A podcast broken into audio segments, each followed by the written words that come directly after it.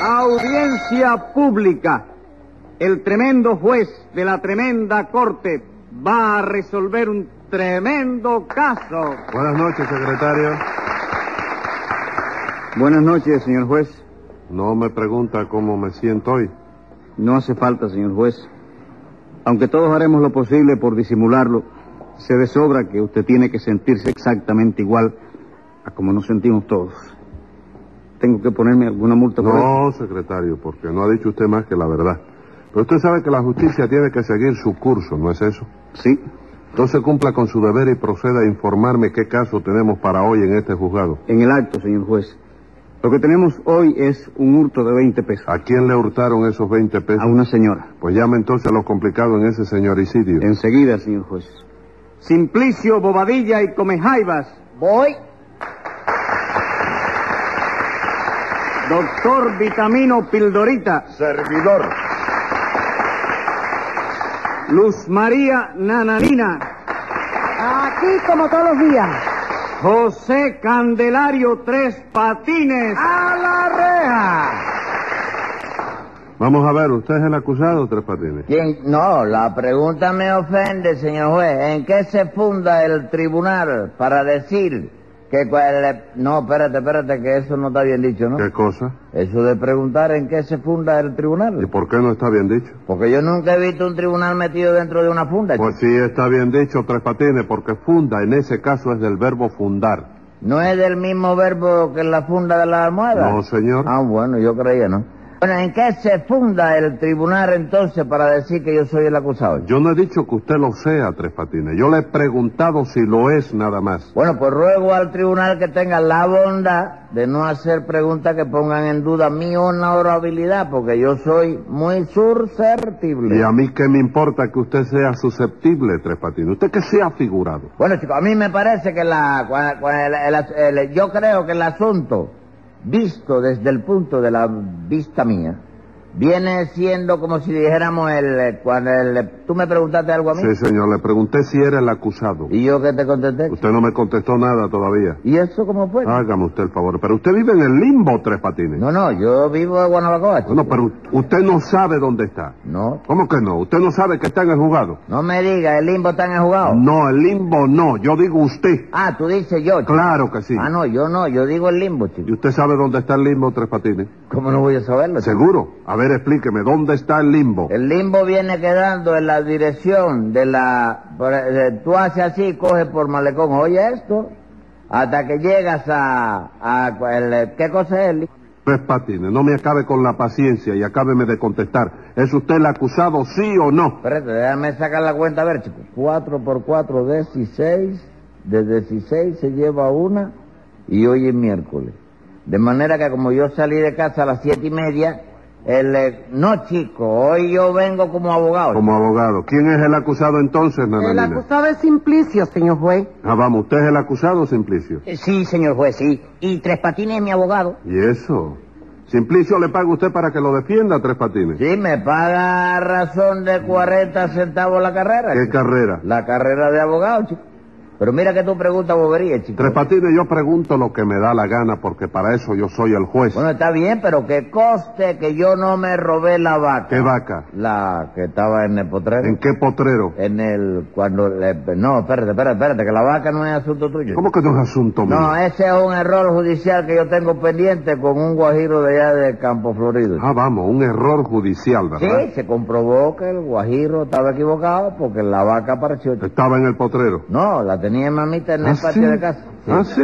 Secretario, póngale dos vacas de multa a Tres Patines. Y a ver, nananina, usted es la que acusa a Simplicio. Sí, señor juez, yo lo acuso de haberme robado 20 pesos que yo le di ¿Para qué se los dio? para que me comprara una cuna. ¿Y eso, nananina? ¿Está usted esperando algún nananinito?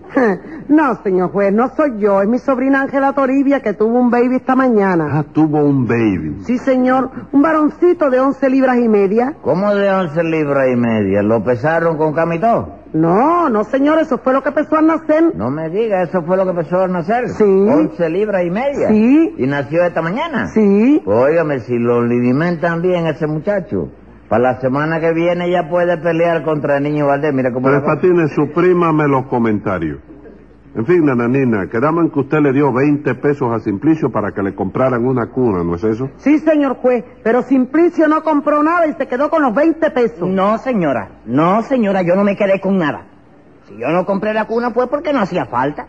Pero yo soy un hombre honrado, incapaz de robarle nada a nadie. Esa es la cosa, Simplicio. Tú di a todo que no, ¿oíste? Voy bien así. Correcto, campana. No, Ah. tú niégalo todo, porque si confiesa algo te desgracia. Un momento, Tres Patines. ¿Quién le ha dado a usted permiso para hablar? Estoy aconsejando a Simplicio, porque para eso yo soy su abogado. Ah. Así, ¿dónde se graduó usted de abogado? ¿La universidad? De La Habana. No, de Pancontín Basiri. Pancontín Basiri. ¿Dónde queda ese pueblo? Hombre, se puede lo que da de la República de los Estados Unidos, chico. ¿En qué lugar de los Estados Unidos? Bueno, eso no te lo puedo decir porque es un secreto de guerra, ¿no? Ah, es un secreto de guerra. Sí, ahí es donde los americanos fabrican el ruido para la bomba atómica. chico. ¿Cómo el ruido? El ruido, sí. El ruido no lo producen las bombas. ¿Quién te dijo eso, chico? Hombre, eso hay que ponérselo. Los americanos hacen la bomba por un lado y el ruido por el otro. Ujú. Y luego meten el ruido dentro de la bomba y le colocan el humo aparte también. ¿Y el humo, y cómo lo meten? ¿Eh? ¿Cómo lo meten? Sí, eso no te lo puedo decir porque ese es otro secreto de guerra. Secretario, póngale a Tres Patines 10 pesos de multa por decir mentira. Pero óyeme, chico. Silencio. Y Dígame, nananina, la más perjudicada en este caso no es su sobrina Ángela Toribia. Sí, señor. ¿Y por qué no vino ella a reclamar personalmente? Con permiso, señor juez. Creo que esa pregunta me corresponde contestarla a mí, que soy el médico que asistió a la sobrina de esa señora. Usted es el doctor Pildorita, Sí, ¿verdad? señor. Vitamino Pildorita, médico tocólogo del Hospital de Maternidad Obrera, para servirle a usted. Ajá. Pues muy agradecido, pero ni maternidad obrera ni usted me pueden servir a mí para nada. Bueno, es una fórmula de cortesía, señor juez. Pero es una cortesía completamente inútil. En fin, ¿qué tiene usted que declarar? Bueno, pues que en mi calidad de perito médico estoy dispuesto a certificar que la mencionada Ángela Toribia no puede concurrir hoy a este juicio de ninguna manera. Ah, ella no puede venir, ¿verdad? No, señor. Tuvo un baby de 11 libras y media esta mañana. De manera que póngase usted en su lugar y comprenderá... No, momento, momento. Yo no tengo que ponerme en el lugar de nadie. Hombre, yo lo digo en un terreno hipotético, señor. Pues aunque lo diga usted en un terreno de pelota. ¿Tiene algo más que declarar? Sí, señor. Quiero hacer constar que si ese recién nacido sufre algún trastorno en las once libras y media de salud con que nació, la culpa no será mía, sino del malvado que se robó el dinero de su cunita. No, óigame, óigame, doctor. Yo le doy mi palabra de pasajero de la ruta 15. Que yo creía que la cuna ya no hacía falta. Pero ¿cómo no iba a hacer falta, señor mío? Si cuando nació la criatura hubo que acostarla en la bañadera, porque usted no se apareció con la cuna. No me diga, hubo que acostarla en la bañadera. Sí, señor. De manera que si la humedad le produce reuma, yo no tengo responsabilidad ninguna. ¿Cómo que no, chico? No, señor. La responsabilidad es de Simplicio, que no se apareció con la cuna. Y Simplicio tenía que aparecerse con la Pero cuna. claro que sí. Simplicio no sabía que Ángela Toribia estaba para dar a luz de un momento a otro. Sí, nana, nena, pero es que yo que eso lo había suspendido para más adelante. Ah. Hágame el favor, pero... ¿Pero cómo se va a suspender eso para más adelante, compadre? ¿Usted se ha figurado que eso es un festival bailable o qué? Bueno, no me griten aquí. Vamos a ver si aclaramos eso de los 20 pesos. ¿Cómo ocurrieron exactamente las cosas, nananina? Pues verá usted, señor juez, el caso es que mi sobrina Ángela Toribia estaba para dar a luz de un momento a otro y resulta que la pobre estaba atravesando una situación económica muy mala. Esa es la verdad. Ah, está en mala situación, ¿verdad? Ah. Sí, señor. Ayer cuando yo la fui a ver me dijo que no tenía ni un kilo. Bueno, ayer no tendría un kilo, pero ahora tiene cinco, ¿no? ¿Cómo que tiene cinco? Claro que sí, once libras y media, no vienen a ser unos cinco kilos. Bueno, eso es en el sistema métrico decimal, Tres ¿Y Patines. el sistema métrico decimal no tiene nada que ver con eso? No, señor, no tiene nada que ver con eso. Eh. Eso le estoy diciendo, que no tiene nada que ver con eso. Pues no necesito que me lo diga.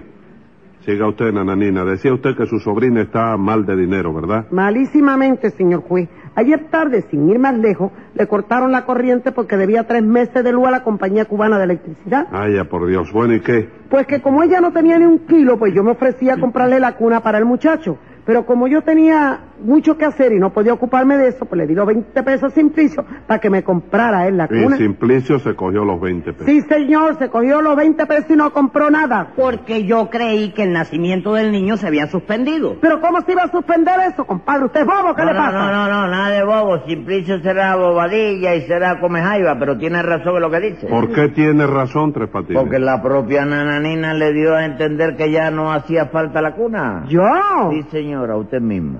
¿Usted no le dijo a Simplicio que a su sobrina le habían cortado la corriente? Sí, porque es verdad, y se la cortaron ayer. Bueno, pues cuando usted le dijo eso, él pensó, si le quitaron la corriente, ya no puede alumbrar. Entonces no necesita la cuna para nada. ¿No fue así la cosa, Simplicio?